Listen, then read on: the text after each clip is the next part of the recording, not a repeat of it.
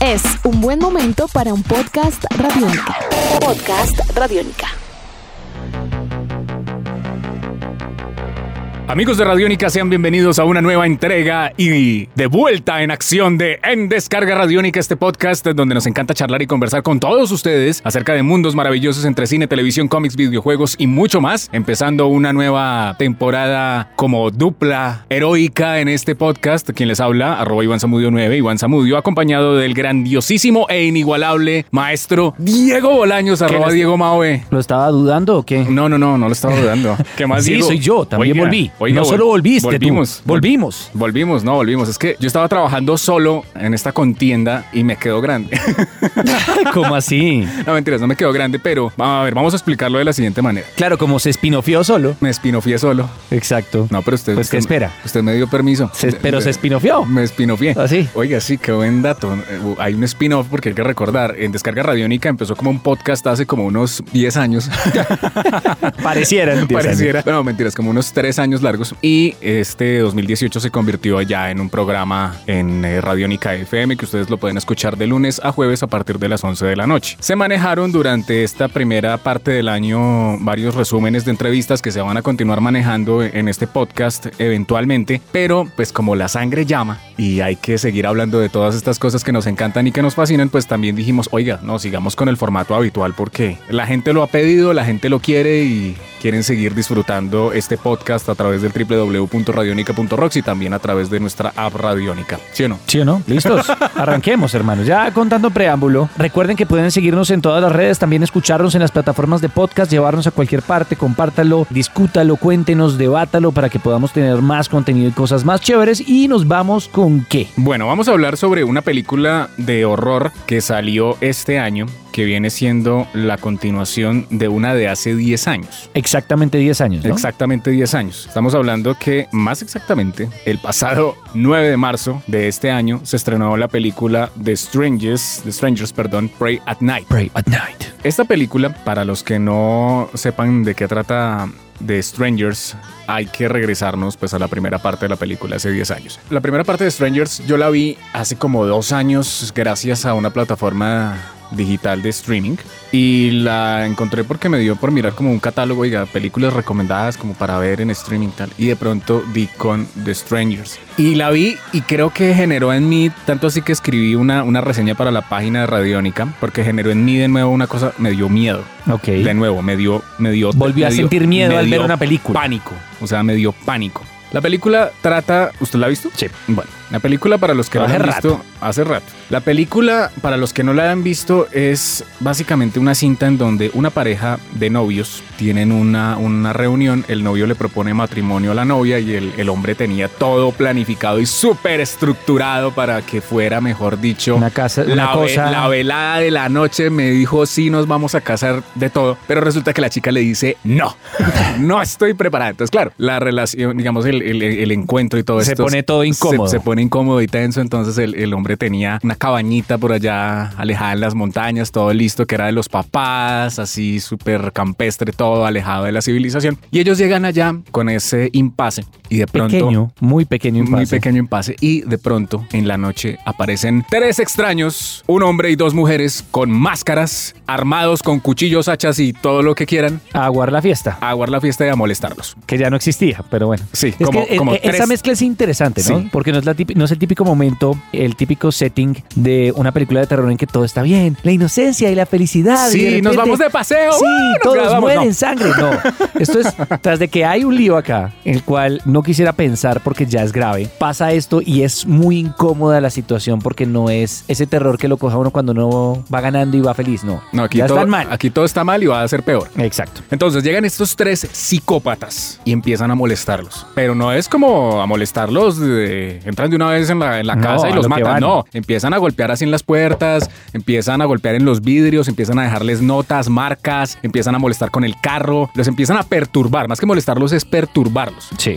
Bueno, no les cuento más porque la, la película llegó ahí y cuando yo la terminé de ver, yo quedé con una sensación de que, teniendo en cuenta que existen hoy, hoy por hoy películas como La Purga, Sí. que muestran Your co- Next también You Are Next, que también es- copió tiene, más o menos. tiene cosas pare- Lo que pasa es que Your Next es de pronto es más sofisticado el asesino. Aquí Sí. es más el psicópata que es Porque sí. es crudo, sí. Y yo me ponía a pensar, oiga, esto podría pasar en la vida real perfectamente. No con máscaras, obviamente con toda la parafernalia. Pero si usted podría estar en una finca y podrían llegar a acabar con usted y a molestarlo. Pero es que lo fundamental de, Sí. de que el terror pegue es que usted se pueda sentir, que usted llegue Sí. a considerar que esto sea real. Por eso es que muchas veces lo paranormal y lo místico ya no da tanto miedo porque la gente ya no es ni tan espiritual, ni tan religiosa, ni, ni tan mística. Entonces las películas que son de, de fantasmas y de, de maldiciones Oh, no. ya no pegan tanto. En cambio, estas, que es un terror más social, Sí. más de, de los problemas de nuestra sociedad real, pues es mucho más. Sí, pues Lo para, toca a uno. para la muestra, por ejemplo, películas como Get Out. Exacto. Sí, como Bueno, Get Out. ok. bueno, Bueno, que Get Out, Get bueno, Out. Ah, tiene, tiene sus cosas ahí con psiquiatría y eso. Get out. No, Pero venga. Puedo hacer una pausa en este gran Bueno, podcast hágala porque yo iba a hacer otra. para hacer una, una salvedad bien importante, porque es chévere pensar en voz alta, también otro de los programas de Radiónica que pueden seguir en nuestras redes, es que Get Out es de lo más sobrevalorado que puede haber en el cine actual. Bueno, yo no voy a decir nada No, porque vamos a yo entrar- sí. nos, nos vamos a agarrar acá. Sí, Pero, sí, sobrevalorado. ok, punto, listo. Diego dijo eso. Volviendo al tema de Your Next, ¿qué ocurre? En Your Next estamos hablando de que hay, o sea, el misterio se revela muy rápido con respecto a que, ah, es que es una venganza de un familiar, entonces Sí. llegaron estos Ya hombres se vuelve un club. armados, armados y Sí, son nada. especialistas en, en- en Sí, sí, todo sí. esto. Ah, pero entonces se ocurre, bueno, el, el- el giro Lo ahí en que la tenía que película. ocurrir. Sí. En cambio, en The Strangers, ¿qué pasa? Siempre está el misterio de quiénes son estos hombres. Y estas por qué mujeres lo hacen? y de por qué lo hacen y de dónde vienen. Y se mantiene como esa aura, como ese misterio que es clave en muchas películas de horror, sobre todo de los años 80. Eso fue lo que más me gustó de la cinta. Yo en verdad quedé como, o sea, me cogía la cabeza y yo decía, ¿a qué hora salió esto? Esto es, esto es increíble. Entonces eh, pasaron 10 años y la producción de la película dio pie para que se llegara a hacer una secuela. En este caso, la segunda película no es con los originales, es con eh, otras cabezas Con de... ninguno de los originales. Ninguno de los originales es con otras cabezas, inclusive dentro de la dirección del proyecto. Y Diego, la película estuvo acá en cartelera creo que unos una semana, por no decir, creo que no alcanzó a estar ni siquiera los 15 días. No creo. No creo, pero estuvo entonces, y en ese momento cuando estuvo en cartelera, yo no pude ir a verla porque tenía muchas ganas de ir a verla. Entonces la compré por internet y la vi. Me encuentro con que, a ver, voy a ponerlo y usted me va a entender esto. Si usted es de las personas que le han gustado películas como Drive, Ujú. esto es como Drive, pero de horror. Todo el- ese imaginario ochentero, supremamente Puro ambiente. puro ambiente, Puro ambiente. los colores, la música es clave en esta película. Y la premisa es, ah, bueno, además porque aparece Christina Hendricks, que Sí. ella apareció en Drive y ella aparece en una película de Ryan Gosling que se llama Lost River, que es así de ese estilo de, de- de- de Drive, como es esa Sí. magia que Y hay la en el recordamos ambiente. por Mad Men también. Es que tiene También. una belleza clásica. que Oh, llaman. sí. Entonces, en este caso ya no es una pareja de esposos que tienen el, el problema, sino estamos hablando de una familia que tiene problemas, muchos problemas. Estamos hablando de papá y mamá que tienen Familia uno- disfuncional. Sí, tienen problemas económicos, Ya. pero el punto central es la niña rebelde que Los mete en siente- problemas. que los mete en problemas y se sienten odiados. Entonces mamá se inventa como, oiga, hagamos un paseo, pues como para Como distensionar. cualquier mamá. Sí, para distensionar cualquier esto, papá. pues para que volvamos a ser familia, estemos unidos, todo, todo está muy bien. Entonces ellos hablan con un tío que tiene como uno de esos sitios de recreación donde son como furgones, Sí. que familiares, entonces los Sí, alquilan unos varias parques familias. Ajá. de, de VR, de Exacto, Arby, de, de esa- Arby. Entonces, bueno, ellos llegan allá en temporada baja. sí, Sí. en temporada baja no hay, no, No hay las- otra explicación. No hay otra explicación. Las otras, eh, los otros furgones no están eh, ocupados y llegan y bueno, el tío no está. Dejó una nota. Bueno, aquí les dejo las llaves. bueno, listo. entonces eh, la situación está tensa en la familia, así igual como muy parecido a la, a la primera película, pero aquí es una familia y ellos llegan y de pronto los empiezan a molestar. Otra vez aparecen de nuevo estos tres personajes. Ah, es más, yo me disfracé del hombre en un Halloween. Ah, ok, ok.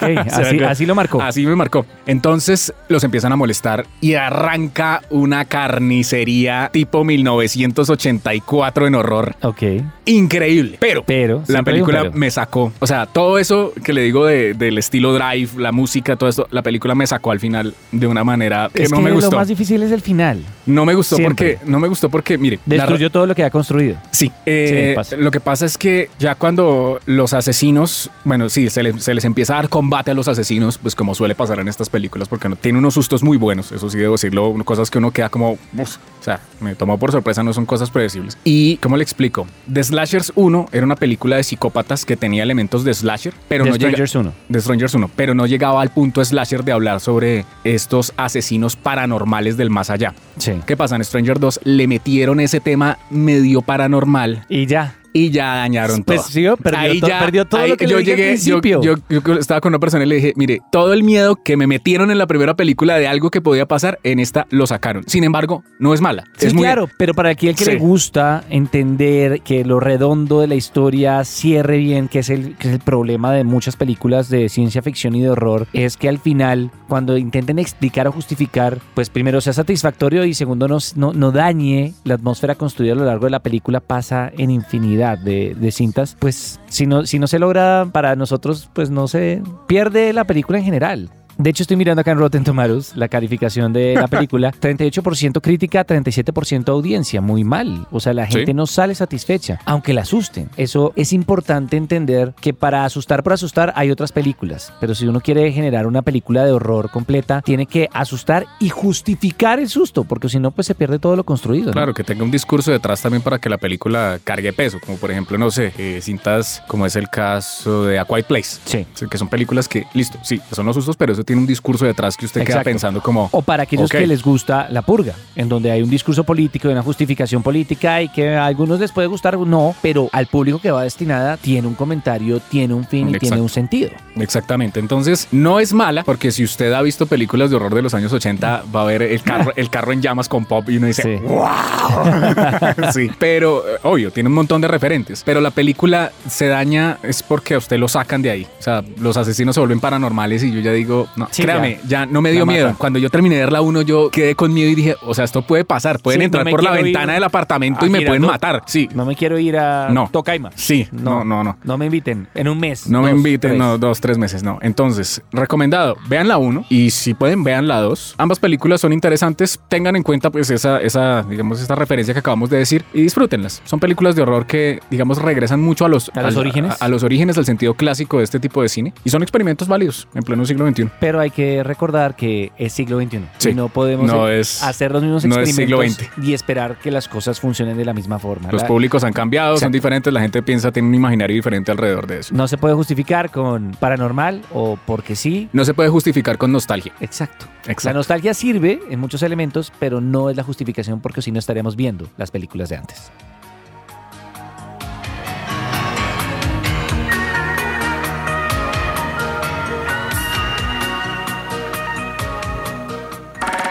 Nuestros podcasts están en radionica.rocks, en iTunes, en RTVC Play y en nuestra app Radionica para Android y iPhone. Podcast Radionica.